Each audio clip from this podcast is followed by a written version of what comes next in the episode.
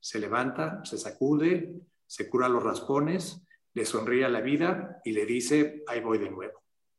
Entonces, eh, realmente... De niños nos preguntaban qué queríamos ser cuando fuéramos grandes. Como si llegar a ser alguien fuera una meta final. Yo soy Marifer. Y yo soy Ale. Y esto es The Magic of Becoming. Creemos en la magia de nunca dejar de aprender. Eh, Ale, Marifer, muchas gracias por invitarme a su programa. La verdad es que es un orgullo para mí eh, estar aquí, este, poder compartir con ustedes, con sus eh, seguidores, lo que creo este, puede ser una, una gran experiencia que me ha tocado vivir en los últimos años. No, no gran porque haya sido muy bonita, pero es una cosa que creo que es muy importante compartir entre, con ustedes, compartir con sus sus seguidores. Este, yo tengo una frase que uso regularmente, tengo algunos memes que me gusta repetir, me gusta estar y, tener a, la mano.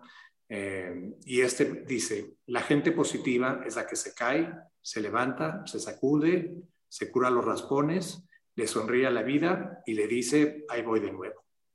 Entonces, eh, realmente eso lo he vivido sobre todo los últimos seis años. Eh, tuve una situación que me, descubrieron cáncer en el páncreas, que es una enfermedad muy, muy complicada. Es más, sé, que está catalogado como el cáncer más difícil. Y sin embargo, este, aunque tenía una probabilidad de, de sobrevivencia de 4%, eh, después de cinco años, pues ya llevo ya voy en el sexto año, voy a entrar en el séptimo eh, y la verdad estoy completo. Entonces, ese viaje que han sido todos estos años, de haber cumplido más de 127 días bajo quimioterapia, otros 30 de radiación, todavía sigo en, actualmente estoy en un protocolo, en un ensayo clínico donde tengo que tomar quimioterapia todos los días, que me ha servido de maravilla.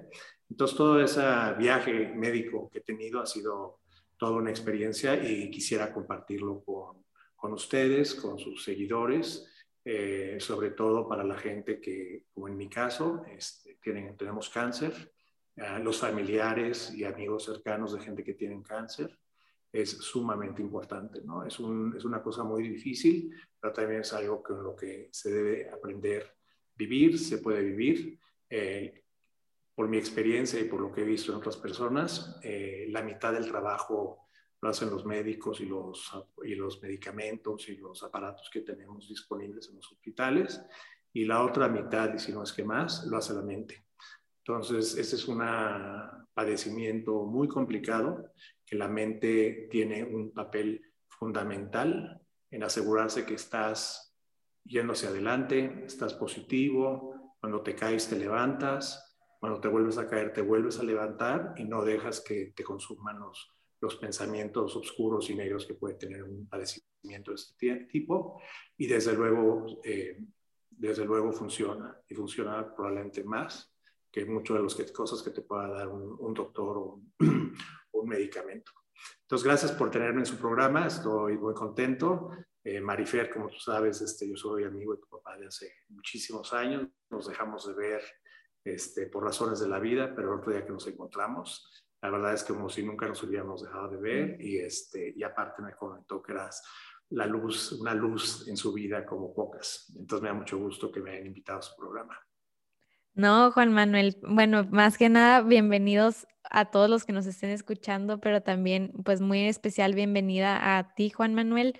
Gracias, como te dije antes de empezar a grabar, agradezco mucho a cada una de las personas que nos abren las puertas de su corazón, de, poder aprender de ellos y que nos regalen un ratito de su tiempo. Eh, Ale y yo valoramos mucho el tiempo de las demás personas porque sabemos que es algo que no se puede comprar, no se puede regalar y que nos, nos permitan estas personas que han estado con nosotros y como tú hoy, eh, darnos un, un ratito de su día es para nosotras el regalo más valioso que podemos recibir y te agradezco que ya hayas este, empezado a contar un poquito de qué vamos a hablar el día de hoy. Este, creo que es un tema que debemos empezar a hablar un poquito más.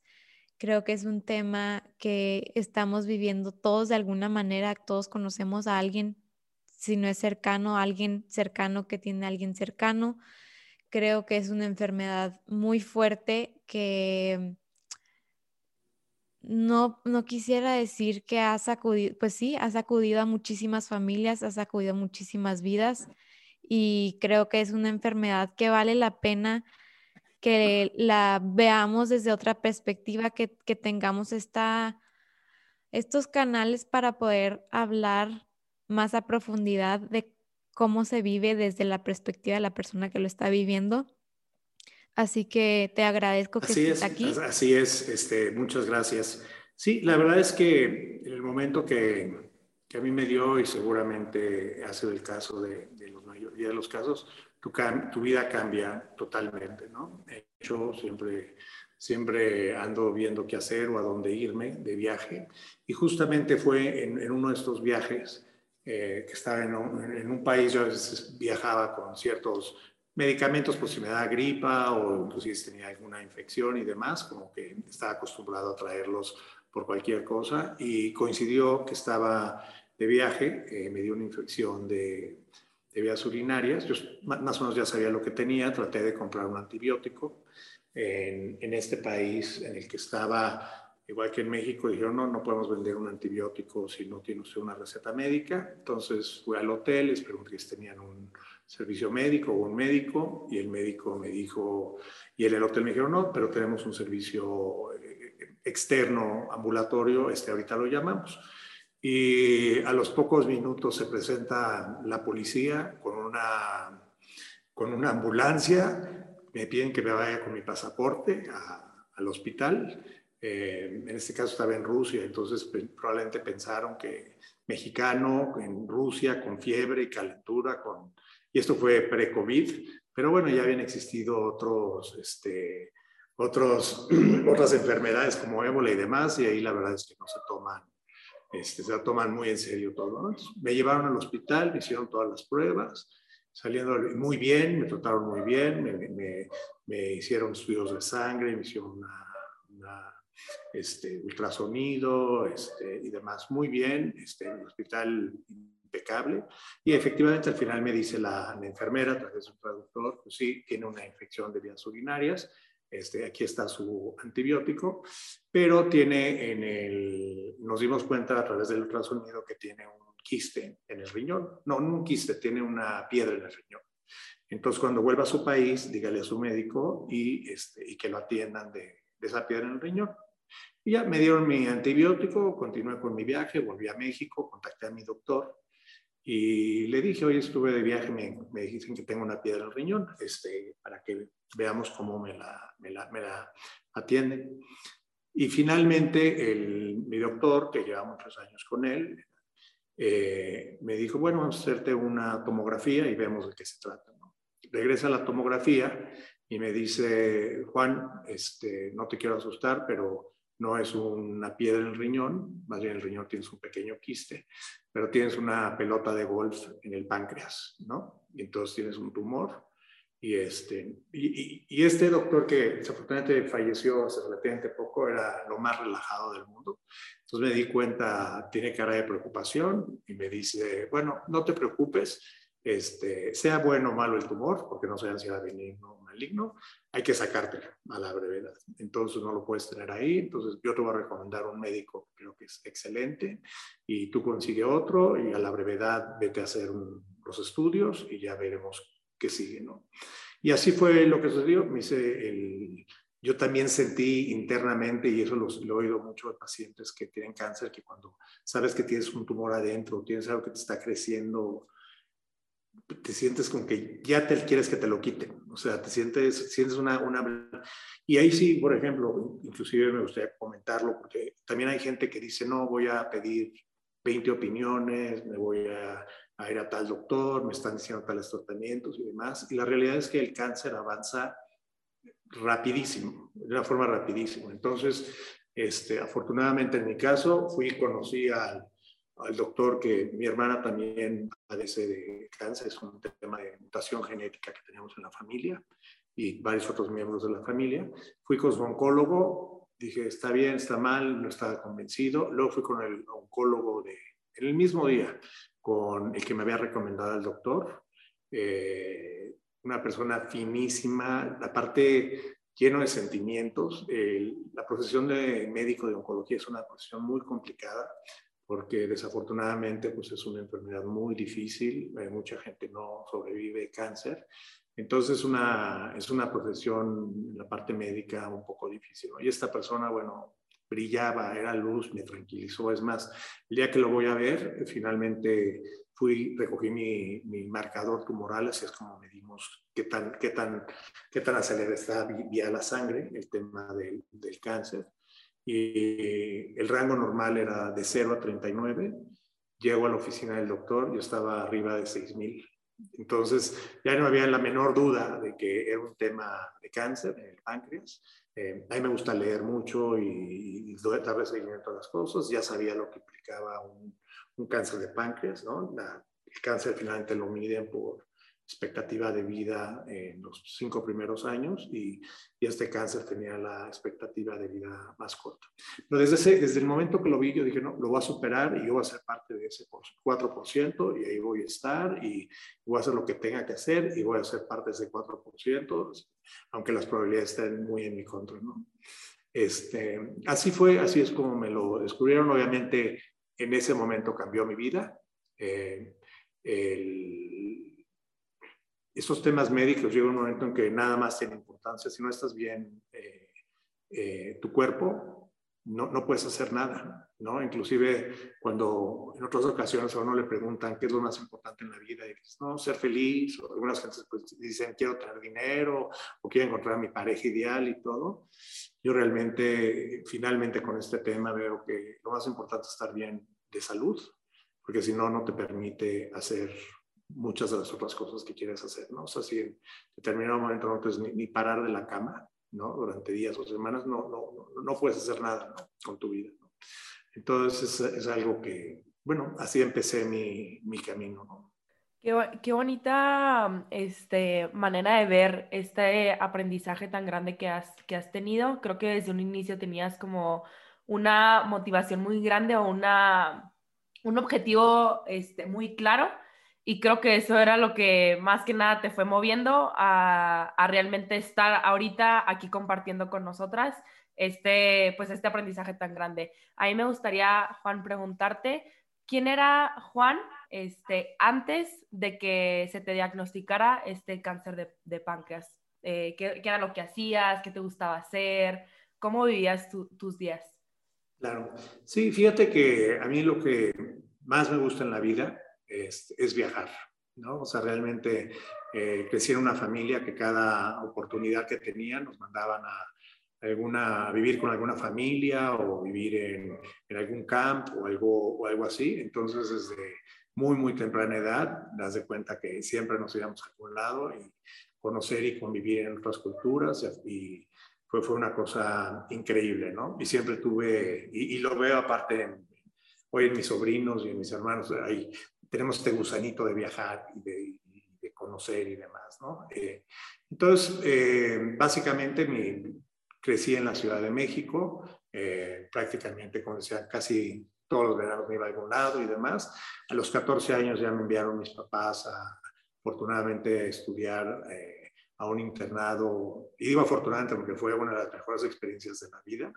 Eh, en, un, en, Escocia, que es un país tan diferente al nuestro, vivir esa cultura, todos los regímenes eh, que teníamos que tener, teníamos que usar de uniforme falda escocesa y, yo venía parte de una escuela muy liberal de, de este, y religioso y demás, entonces cambiar a ese ambiente. A la fecha, llevamos más de 40 años de ser amigos, mis dos mejores amigos del internado en Escocia siguen siendo mis mejores amigos, este, ya trascendió la amistad entre sus hijos, mis sobrinos y todo, y nos seguimos viendo, nos hablamos prácticamente todas las semanas, tenemos los chats este, y demás. Entonces, y luego, es, y luego eso fue lo que fue al principio de prepa, luego de ahí me fui a vivir a Japón, otra oportunidad que, que se presentó, tenía los últimos dos años viviendo allá en una situación increíble, una cultura tan, tan diferente. Eh, regreso a México y estudio aquí la carrera, soy financiero y, y, este, estudié administración de empresas. Eh, y relativamente pronto entré a trabajar al sistema financiero. el banco donde trabajaba me promovió, me mandó a vivir a Nueva York. Yo quería hacer mi, mi, maestría de finanzas o mi MBA. Y pensé lo que iban a hacer dos años, pero me acabé quedando allá 20 años. Eh, yo todavía recuerdo el, la segunda vez que conocí Nueva York, que ya tenía una edad de acordarme y fijarme, y me encantaba. Esa ciudad me atraía de una manera impresionante. Entonces, siempre dije que quería vivir en Nueva York en algún momento de mi vida. Eh, se lo sigo diciendo a la gente joven que está pensando hacer una maestría o empezar una carrera que vivir en Nueva York uno o dos años es como seguramente haber sido vivir en Roma durante el Imperio Romano y es una ciudad increíble. Y ya me, tuve 20 años de carrera financiera allá. Me tomé muchos sabáticos. Me soy una persona que me gusta, aparte del tema financiero, que puede ser es un poco árido y un poco duro. Yo creo que en esos 20 años me tomé como seis sabáticos y me dediqué a, a viajar alrededor del mundo. En algún momento puse una tienda de artesanías finas y demás en, Nueva York. Luego eh, regresé a la universidad después de 10 años de haber terminado mi primera maestría Entré, me tocó toda la época de los dot-coms y del internet cuando empezó, entonces salí, me metí a la universidad eh, a hacer una maestría de computación y tecnología, un año, y luego ya me regresé vez al sistema financiero. Y así estuve 20 años hasta que finalmente acabé de estar en Nueva York, aunque me gusta y voy muy seguido, me considero en segundo lugar y me regresé a vivir a México y estoy muy contento de estar viviendo aquí. Juan Manuel, y quiero, me encantaría que nos compartieras tu lado un poco más artístico, em, platicando un poco contigo antes de, de, agendar la entrevista, me comentabas que participaste en producir una película y quiero que nos platiques un poquito de eso, de qué te llevó a, a crear esta película, cuál es la idea, cuál es el mensaje, este, y qué marco, qué, ¿Qué aprendizaje te llevaste al llevar a cabo este proyecto tan importante de tu vida que tiene un significado tan, tan bonito y que lo compartieras también? Claro, sí, fíjate que siempre que me preguntan a qué te dedicas, les digo, soy financiero, pero luego siempre empiezo a platicar de que hice una película y ya todo el mundo le encanta el medio del cine, ¿no? Y cómo y demás. La realidad es que el tema de, de la película que, se llama Juego de Héroes. Eh, hoy está en Amazon Prime, os invito a que la vean. Y se inició, conocí a, un amigo que él también había vivido mucho tiempo fuera de México, él había estado viviendo en Los Ángeles, había estado viviendo en Nueva York. Y comentábamos cómo es eh, que en Estados Unidos generalmente las películas donde muestran a México es un México feo, triste, pobre, violento, y demás, cuando en realidad México es increíble. Obviamente existen muchos de los problemas que, que acabo de mencionar, pero la realidad es que sí, no es México, ¿no? México es una, es una maravilla. Yo, habiendo vivido tanto tiempo fuera de México, recibo cantidad de amigos y también tengo familia en el extranjero y siempre se van felices de México, no lo pueden creer lo que ofrece ese país, el país. Entonces, de alguna manera, un día platicando y dijimos, sería muy padre hacer un proyecto de mostrar el, el, México padre, ¿no? El, México sofisticado, lo que ofrece México, y empezar a quitar eso. Y qué mejor forma que hacerlo a través de una película. O sea, finalmente no es una campaña de publicidad, no es nada, eh, era, una, era una forma de, poder transmitir el, México padre, ¿no? O el México bonito, sofisticado, de la gente este, cada, lo, lo, amable que es la gente en México, el hecho que uno puede vivir perfectamente la ciudad, salir, caminar, etc. Entonces, este, iniciamos con un, con un guion que más o menos era algo así parecido, era una película de acción, con, con eh, en la Ciudad de México y había helicópteros, ¿no? que todavía existe, hay un estímulo fiscal donde a las empresas se les permite aportar parte de sus impuestos a un proyecto cinematográfico, se llama Estímulo Fiscal 189, y finalmente, para poder financiar esta película, empezamos a buscar quién nos, quién nos podría este, apoyar. Y fuimos a ver a unos amigos míos que son los, los, los, del Grupo Pachuca, que tienen el equipo de los Tuzos, tienen el, ahora tienen el equipo de León, tienen un equipo en Argentina, uno en Chile, y yo los conocía, eh, amigos personal, les llevamos el proyecto y nos dijeron, oye, esto está bien tu guion, pero ¿por qué no? Mejor no haces una película sobre los tuzos, ¿no? Entonces algunos comentaban, sí, yo quiero contar cómo empecé y había uno de los directores que era argentino y decía, yo quiero contar mi historia de cómo llegué de Córdoba llegué a Topachuca y todo lo que... Y les dijimos, está difícil, nadie va a pagar en una película dinero para ver un documental, este, mejor vamos a hacer una historia alrededor del club, ¿no? Es un poco como Titanic, donde todo el mundo ya sale que el, barco sale de, cerca de Londres, de Southampton, se choca con un iceberg y se hunde. Entonces, finalmente tenía que haber una historia, ¿no? Como, sucedió en la historia de, la última película de Titanic.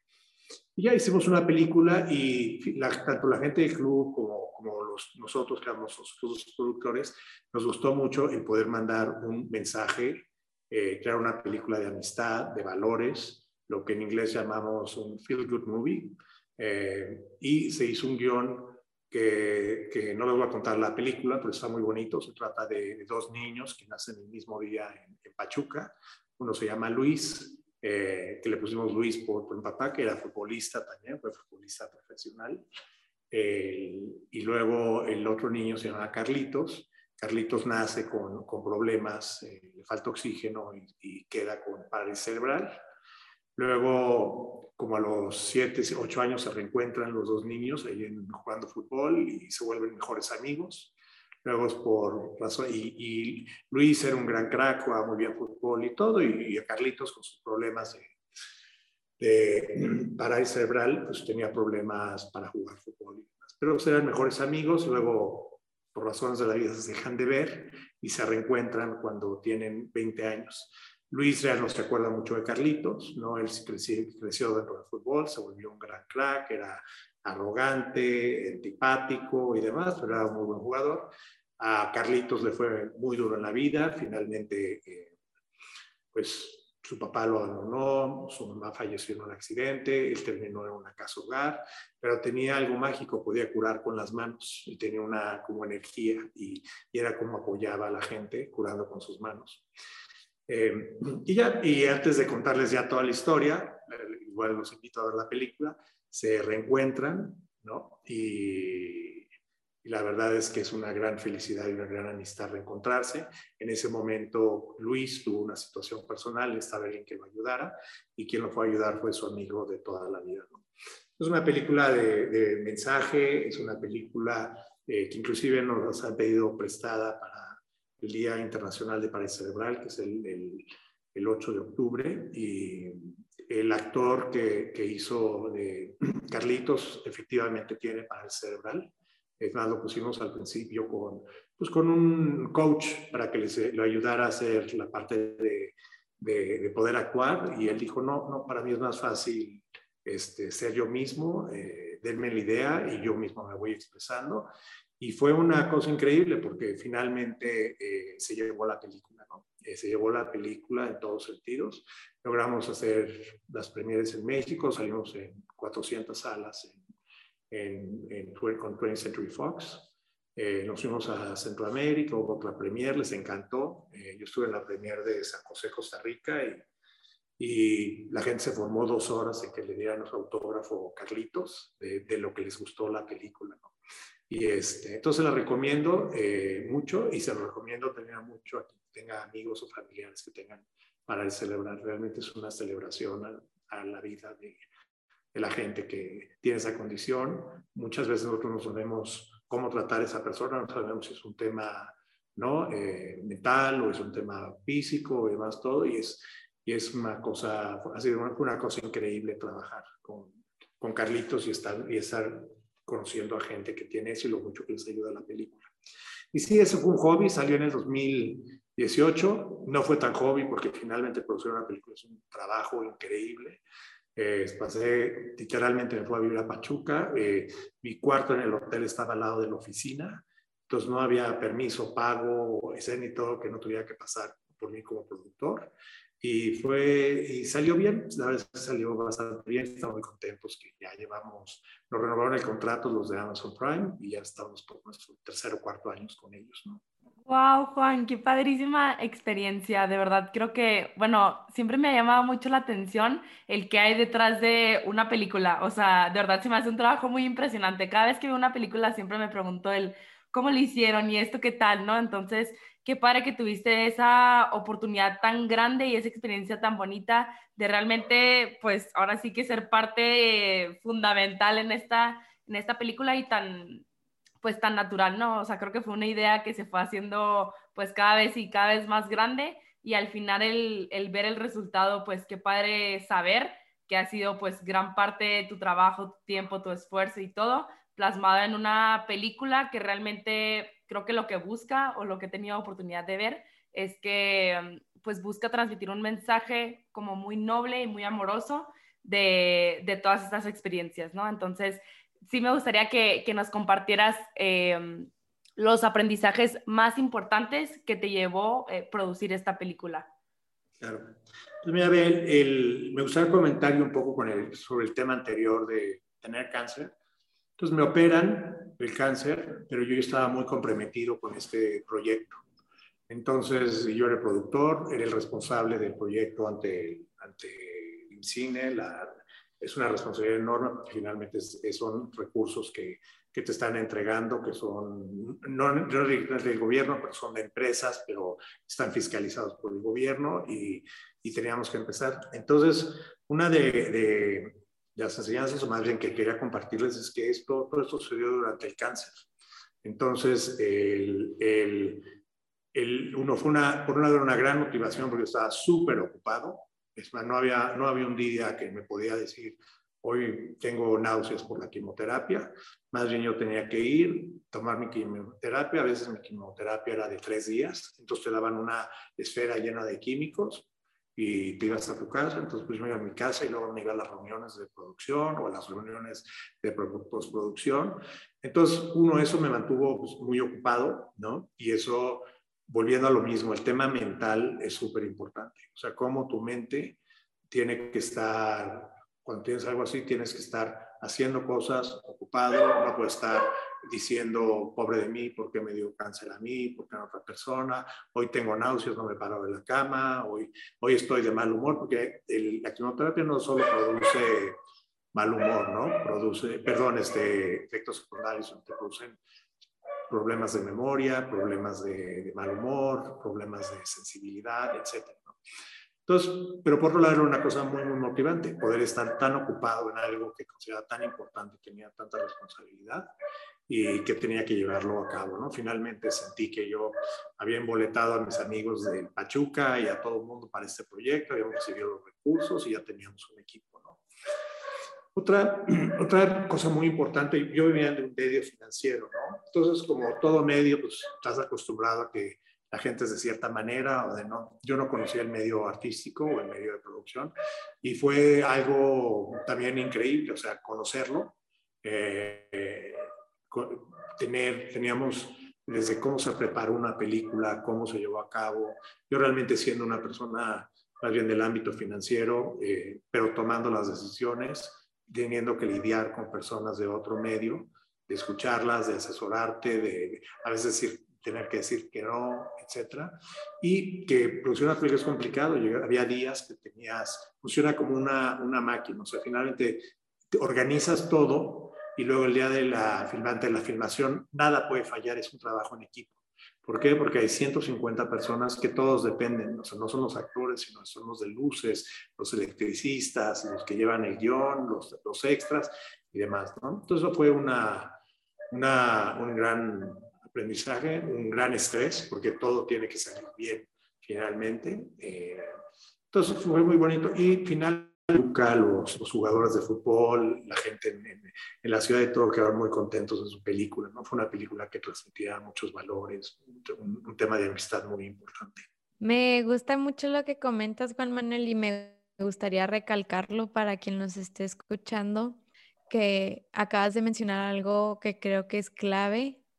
Creo que es clave no solo a una persona que, que esté pasando por una enfermedad como el cáncer, sino es clave para, para todos. O sea, al final de cuentas, todos estamos en una lucha, cada quien tiene una lucha diferente, pero creo que el, lo que acabas de decir es muy importante cuando nos, nos enfrentamos con una adversidad en la vida, el que tú tengas el poder de decir, yo no soy víctima, sino responsable, yo decido poner mi mente en cosas que me apasionen, yo decido poner mi mente en un proyecto que va a ser de servicio para la comunidad, yo decido poner mi atención en otra cosa que no sea lo malo que me está pasando o mi problema más grande ahorita, yo creo que eso define muchísimo el resultado de, una, de un problema que se nos pueda presentar. En, el, en tu caso, la lucha contra el cáncer. Yo creo que cuando tú tienes este, esta voluntad de realmente desenfocar tu atención y tu energía de, de y, y aún así cuando es una enfermedad tan fuerte, o sea, la quimioterapia por la gente que yo que he tenido la oportunidad de hablar de lo que es experimentar la quimioterapia es algo muy, muy fuerte para el cuerpo, es muy desgastante y que tú, eh, a pesar de eso, hayas tenido esa fortaleza y esa voluntad de decir, esto no me tumba y que tú lo hayas decidido, yo creo que cambió por completo el rumbo de lo que es ahora tu historia. Me gustaría que, o sea, me, me, me, da mucho curiosidad saber si tú piensas que de, si de alguna manera está relacionado lo que te ha tocado vivir, sino todos los viajes que has hecho, todos los lugares donde te ha tocado este, conocer gente nueva, con, ver la vida de otra manera, desde otra cultura, ¿qué impacto crees que eso haya tenido en que tú hayas decidido salir adelante, porque creo que es una decisión que todos tenemos, que a pesar de que la del cáncer, este no sé si fue clara mi pregunta, pero a pesar de que el cáncer es una enfermedad muy fuerte, tú tomaste una decisión y lo mencionaste al principio del episodio, me tomaste la decisión de ser parte de ese 4%, aunque todas las posibilidades estuvieran en tu contra. Sí, este, te comentaría varias cosas de la pregunta. La primera es que, eh, aunque me dediqué a la película y tenía mi trabajo normal financiero y llevaba mi casa y tenía una serie de compromisos, sin duda nunca dejé que lo más importante no fuera el tema de la salud. Porque, o sea, ni, ni, ni tanto puede estar clavado en el tema de la salud, pero tienes que tomar la responsabilidad absoluta Nadie más la puede tomar, la responsabilidad de tu salud más que tú mismo. No lo van a hacer los familiares, no lo van a hacer los doctores, no lo va a hacer un amigo. Entonces, este, y, tampoco puedes distraerte de tal manera, ¿no? O sea, yo me creo una persona que tengo la habilidad de hacer muchas cosas al mismo tiempo y no perdí la energía y demás, pero sin embargo sí te diría que hasta la fecha el tema de la salud es lo más importante y que tú tienes que tener control al 100% de tu, de, tu, de tu enfermedad, sino porque hay, hay casos, así como describí, bueno, que gente dice, bueno, pues si ya tengo cáncer, voy a morir, voy a hacer otras cosas, no necesariamente una película, y lo descuidan. Y yo te diría todo lo contrario. Cuando dije que iba a ser parte de ese 4%, era uno, porque me iba a clavar en todo lo médico. Yo no hubiera sido nunca médico, no me gusta la sangre, no me gusta cosas de cuerpo, pero sin duda sí que supe que era algo que era lo más importante en mi vida, porque si no, no, no lo iba a librar.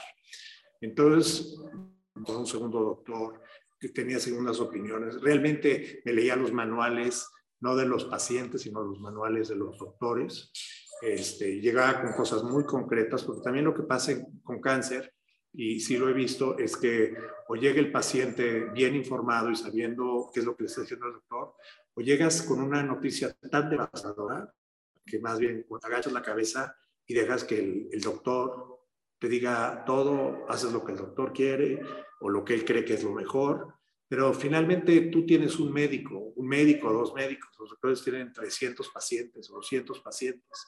Entonces, por eso es que tienes que ver por ti mismo y, estar totalmente involucrado.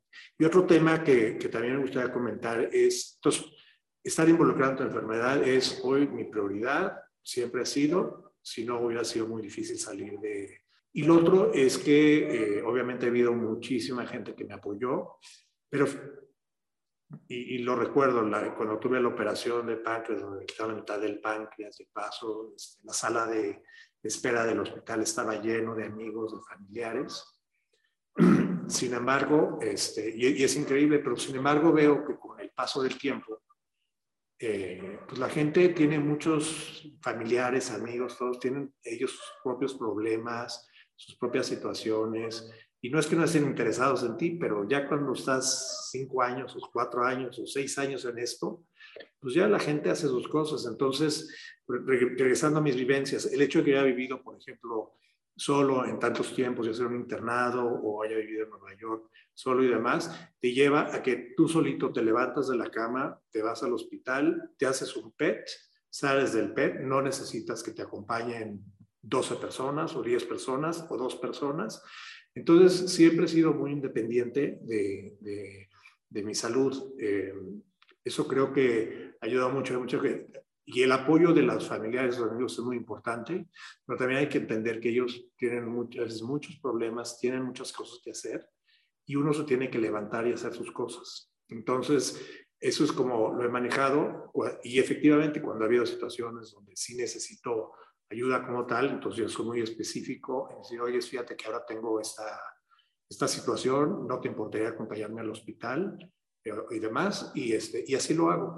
Entonces, eso también me ha ayudado porque eh, finalmente haces las cosas, es como casi no las cuestionas. Me tengo que hacer un PET, me tengo que hacer una quimioterapia, tengo que revisar mi hígado, tengo que hacer esto, me tienen que vacunar, no puedo salir de mi casa por el COVID. Yo literalmente me quedé un año en la casa porque dije, bueno, con el problema del cáncer, si me toca el COVID, este, va a ser tremendo, ¿no? Entonces, este, tener la disciplina de quedarte en tu casa, tomar la vacuna apenas esté fresca, tomar la segunda vacuna. Este, entonces, es una disciplina, es casi una disciplina militar y por otro lado es estar ocupado y estar haciendo otras cosas, ¿no? Eh, entonces, yo creo que eso me lo dio mucho vivir, vivir fuera eh, por, por las razones que les digo, ¿no? El, el, estar fuera, el tener que ser autosuficiente, independiente, Totalmente, Juan. Creo que me encantó dos comentarios que hiciste, o sea, todo lo que compartiste, pero algo que se me quedó muy grabado fue la parte de todos somos responsables de nuestra salud. Creo que muchas veces creemos que la salud se te da o no se te da, o este, hay alguien que le puede ir muy, o sea, no sé, como que siento que podemos caer en el, justo esto que compartías, ¿no? ¿Por qué me pasó a mí? ¿Por qué me está pasando esto? ¿Por qué me siento así? porque, no sé, desde cosas de la cara, ¿no? O sea, porque yo tengo acné, porque yo tengo, o sea, pueden ser muchísimas cosas que nos pueden pasar de, de la salud y que realmente individualmente, o sea, nosotros como personas realmente tenemos un grado muy importante de responsabilidad que podemos hacer, es lo que realmente puede hacer ese cambio para que nuestra salud este, pueda mejorar, ¿no? Entonces eso eso la verdad que, me encantó, me encantaría aplicarlo en mi vida si alguna vez lo, pues no lo, no supo asumir esa responsabilidad, invitar a los demás también a que lo hagan. Y otra parte también que compartía es el cómo, este, pues tú realmente encontrabas qué era, cuál era tu motor, ¿no? O sea, tú qué querías hacer, o sea, tú enfocaste tu energía en una, en producir una película que realmente era a ti lo que, lo que te apasionaba en ese momento, lo que querías hacer, un proyecto muy grande para ti. Y ahora sí que enfocar nuestra energía en cosas que nos encante hacer. O sea, ¿por qué vamos a enfocar nuestra energía realmente en, en lo malo? ¿no? Y creo que siempre eh, volvemos a lo mismo de, ok, eh, tenemos esta situación, pero tenemos muchísimas cosas más que agradecer y muchísimas cosas más importantes que ver que realmente tiene un impacto muchísimo más grande que esta cosa, que esto negativo, ¿no? O esta circunstancia, o esta experiencia, o, este, o esta enfermedad en este caso, que al final no era chiquita, pero al enfocar tú todo lo demás en, en lo que te gustaba hacer, en tu familia, en tus amigos, en la película, en, en tu trabajo, en, en muchísimas cosas que realmente creo que eso fue lo que te sacó adelante. Y por otro lado, también me gustaría preguntarte que, ¿cómo, cómo Juan es hoy, ¿cómo ves? digo, creo que lo, lo transmites y la respuesta la tenemos ahorita, pero ¿cómo percibes a Juan de, después de haber sobrellevado esta, esta enfermedad?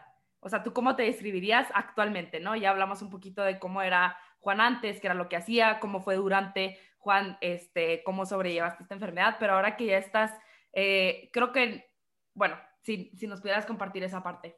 Fíjate que el, el, voy a comentar un poco un tema con el tema de la enfermedad. Es que ah, yo seguía viajando, apenas podía, yendo a visitar amigos, yendo a bodas. Eh, no quería, fíjate que tampoco puede ser como, como persona que tiene esta enfermedad una nube negra donde cada vez que vas a una reunión o cada vez que, que estás en una en, una situación y pues ya llegó y el cáncer y ahora me dolió y me pusieron, o sea, entonces finalmente en lo posible, pues traté de llevar la vida, una vida muy normal, el cuerpo me lo permitió, me permitió seguir viajando, me permitió este, seguir trabajando, ¿no? Tuve, obviamente también mi aspecto cambió, se me cayó eh, gran parte del cabello, me, me, hinché porque me daban cortisona y todo, pero bueno, y, y, tampoco lo escondía también a la gente, decía, no, estoy padeciendo este tipo de, de, situación, este, me decían, pobrecito de ti, no, vas a estar muy bien y todo. El, el estar muy bien es, es una expresión chistosa y a mí realmente nunca lo, obviamente se lo agradezco a la gente, pero es, sé que a otras gentes que padecen de cáncer es, es difícil porque no saben, ¿no? No saben realmente lo que están viviendo y lo difícil que es y demás. Yo también, por ejemplo, ahí también eh, algo que he aprendido y realmente yo trato de compartir eso tanto con, con situaciones como esta plática que estoy teniendo con ustedes, con otra gente. Realmente si padece una situación de cáncer, consíganse a alguien que ha vivido cáncer, alguien positivo, alguien que los puede decir, porque realmente te llevan en el camino. O sea, no, no es el vas a estar bien, se te va a quitar, sino realmente pueden ir platicando cómo son las vivencias, qué esperar, qué se va a quitar y todo, y eso ayuda mucho. yo te diría que, que, que, que, mi vida después cambió de una manera importante. Creo que la forma más importante que cambió es... Eh, uno piensa, primero, muchas veces en el pasado y empieza a quejarte, ay, es que no me sucedió esto, ay, es que ojalá, o no, me hubiera pasado esto. Entonces empiezas a ver tu pasado y, realmente yo he tenido una, una, vida privilegiada en tantos sentidos, por lo menos en cosas que, valoro y he hecho. Entonces, este, entonces empiezo a ver mi vida hacia atrás, que ha sido una maravilla, ¿no? viendo fotos increíbles de, de lugares donde he estado y acordándome y hablando con mis amigos y todo. Y luego por otro lado, también se te quita la ansiedad. Si empiezas a reconocer que te estás enfocando en tu trabajo y lo más importante es realmente el hoy, no andas con esa ansiedad de, de, qué va a pasar mañana y qué va a suceder y todo, realmente empiezas a disfrutar el hoy, ¿no? Eh, más que la... Entonces, como dicen, ¿no? Por un lado, estás recordando todo el tiempo el pasado de una manera tal, te deprimes porque te pasaron cosas malas. Entonces, de alguna manera, el pasado se vuelve una cosa muy padre ¿no? Ahorita, por ejemplo, y durante casi toda la enfermedad me pongo a arreglar fotografías de todos estos viajes y álbumes y les tomo fotos y, se las mando a mis amigos y a familias y, y, demás. Entonces tienes toda una recordación de decir, qué padre vida he, he, tenido, ¿no? Y luego hacia el futuro, pues ya no andas con, con, con esta ansiedad ni de la enfermedad inclusive, o sea, de alguna manera la he aprendido a controlar, vas asumiendo lo que es, vas asumiendo cómo está sintiendo tu cuerpo y todo, y te quitas esa ansiedad que muchísima gente no tiene por tener cáncer y tener una situación complicada, lo tiene de, se están preocupando y desgarrando el, el, alma porque no saben si el próximo martes en Starbucks se van a encontrar con sus amigos y si van a llegar y si va a haber mucho tráfico, si el trabajo. Entonces están asumiendo cosas que para empezar no saben si va a suceder, están preocupados, preocupados, ya dan este rollo de, de, la cabeza que no deja de dar vuelta de pensamiento. ¿Y qué pasa con eso? ¿Qué pasa con lo otro y demás? Y no, no ven el, el hoy, ¿no? Entonces, este, yo te diría que eso es algo que he aprendido mucho.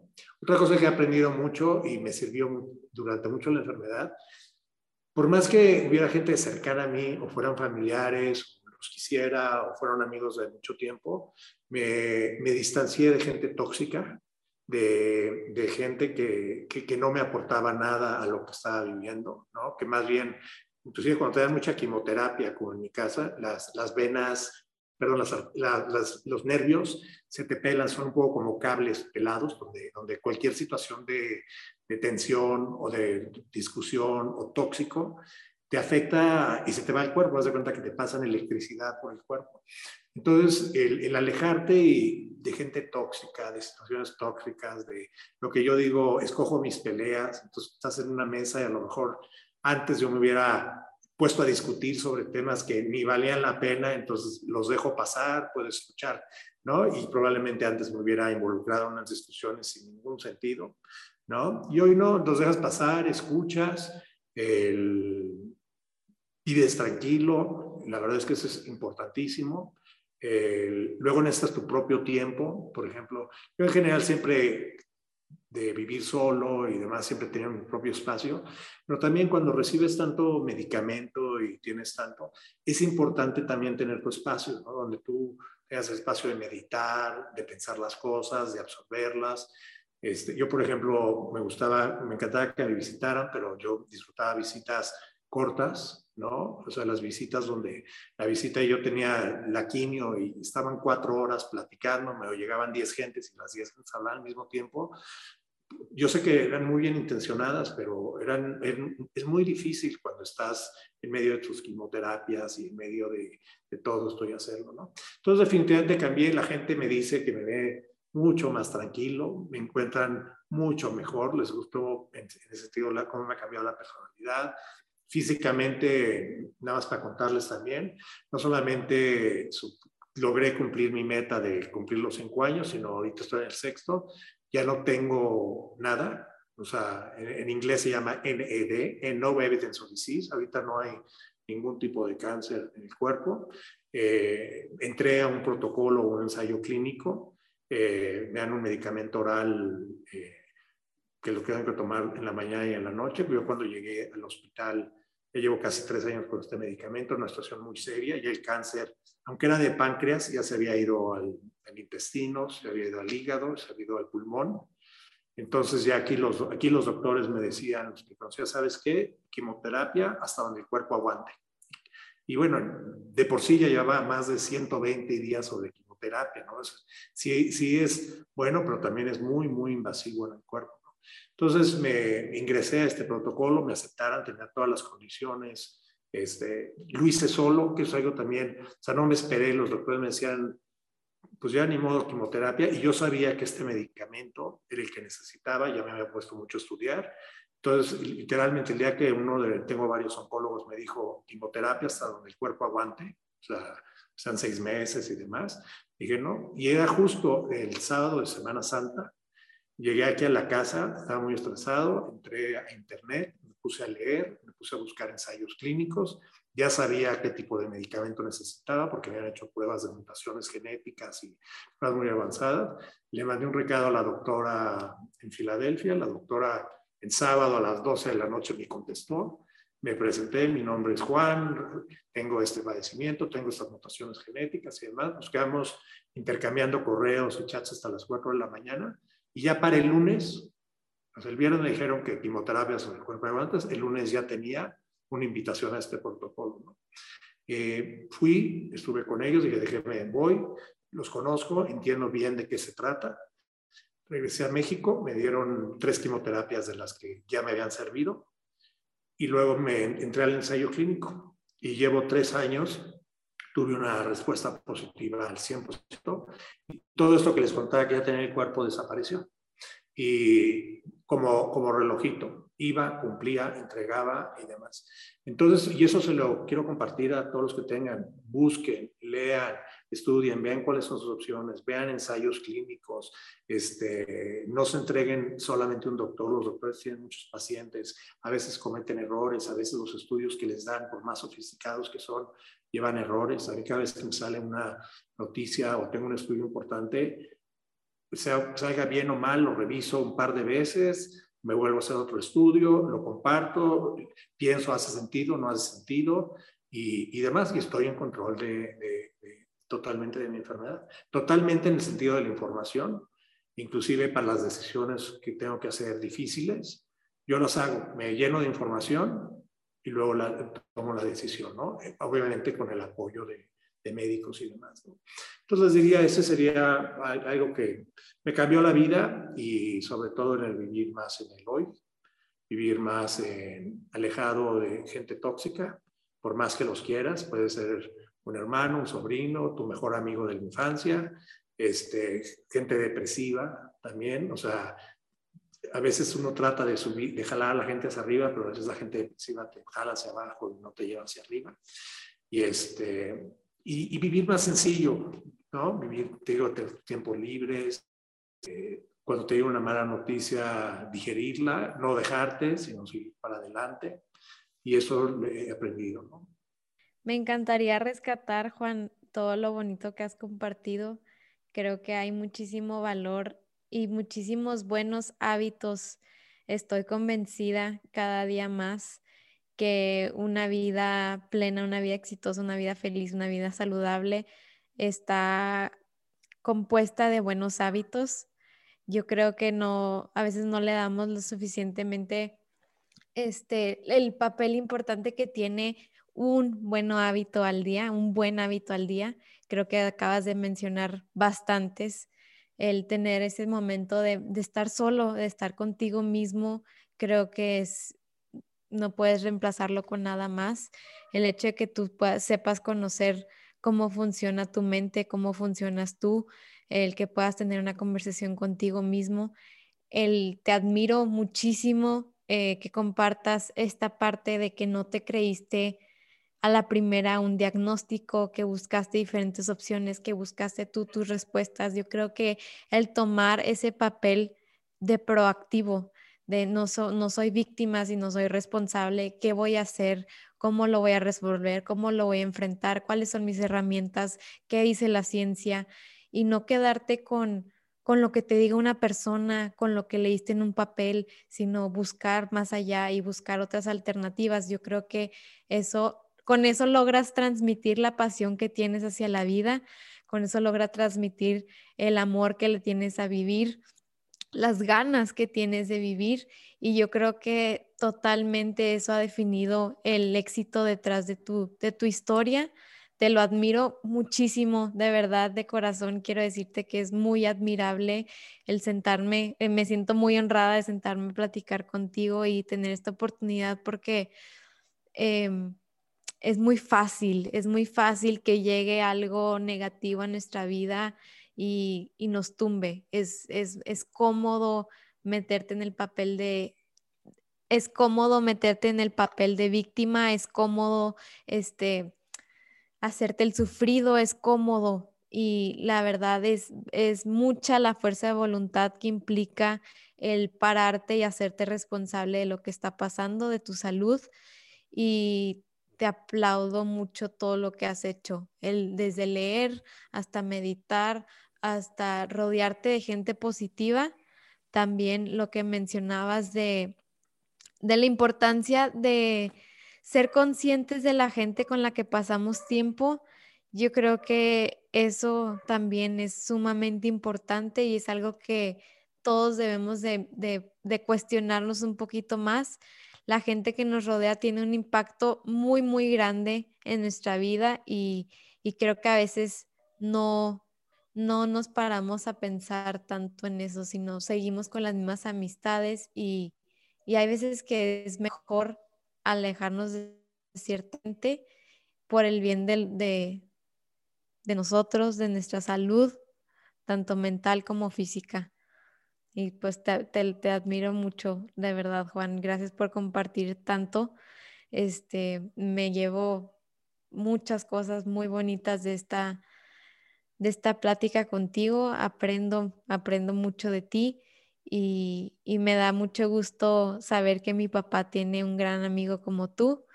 Y me da mucho gusto que alguien que realmente goce cada minuto de la vida tenga una segunda oportunidad de seguir viajando, de seguir abrazando, de seguir viviendo y seguir amando.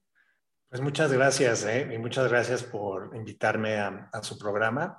Eh, aparte me gustó mucho poder aunque uno lo poder verbalizar alguna de esas vivencias y, organizar ciertas ideas y que lo puedan compartir. De verdad, muchas gracias por, por invitarme. Espero que a, las personas que la siguen les, les pueda ayudar, ayudar esto.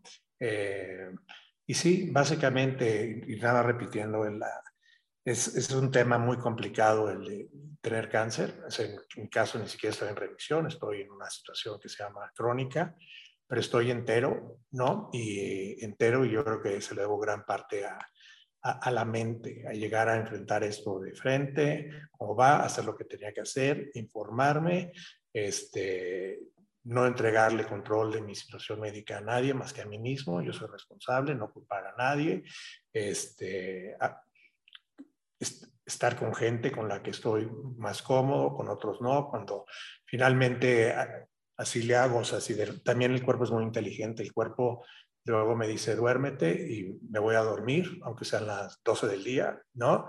Y luego el cuerpo me dice, me faltan carbohidratos y me pongo a comer carbohidratos y demás. Y tengo una vida totalmente normal, o sea, realmente hazle caso a tu cuerpo, este, prepárate para esto, lee, infórmate, asume lo que tienes, o sea, no, no, no que sea un, una situación de que por qué a mí y a otro no, y, este, y te pongan, no, obviamente, asume lo que tienes, asume lo que tienes y es una realidad, asume tu realidad, asume la responsabilidad que tienes, organízate, mantén este, y demás, entiende que la gente que está contigo también tiene otros problemas, tú tienes tus problemas, que es el más grande y a lo mejor alguien llega, se empieza a quejar que, se torció el pie y tú te pones a pensar, si supiera lo que yo tengo, ¿no? Pero, pero finalmente eres tú el que lo tienes, el que lo tienes que solucionar y el que lo vas a llevar adelante y, que tienes ganas de vivir, lo acabas de decir, realmente desde que yo tuve esta noticia, yo, yo quiero vivir, quiero, tengo una vida que me gusta, tengo una familia, tengo mis amigos, tengo muchas cosas que hacer en la vida y la verdad es que no me voy a dar por, por vencido o a seguir adelante. ¿no? Muchas gracias, Juan. De verdad me llevo de ti muchos aprendizajes muy, pero muy, muy valiosos que sin dudar voy a aplicar a mi vida. Eh, realmente valoro mucho tu tiempo, valoro mucho que nos hayas compartido esto, que, que te hayas abierto a, a, verbalizarlo, como, como mencionabas ahorita. Realmente te admiro, admiro que hayas ahora sí aprendido tanto de esto, que lleves tan tan bonitos hábitos, que lo compartas, que lo transmitas y que realmente seas una persona muy noble y muy amorosa en la manera en la que haces lo que haces, en la que compartes lo que te gusta. Y pues muchas gracias, muchas gracias eh, por estar aquí con nosotras, por, por enseñarnos tanto el día de hoy y realmente me encanta poder compartir con, con, otras personas un poquito de lo que es Juan, un poquito de lo que, de lo que has aprendido. Muchísimas gracias a todos y que disfruten mucho esta conversación. Gracias por llegar al final de este episodio. Si te gustó y lo disfrutaste, no te pierdas nuestros otros episodios donde hablamos de temas similares que te ayudarán a encontrar la mejor versión de ti.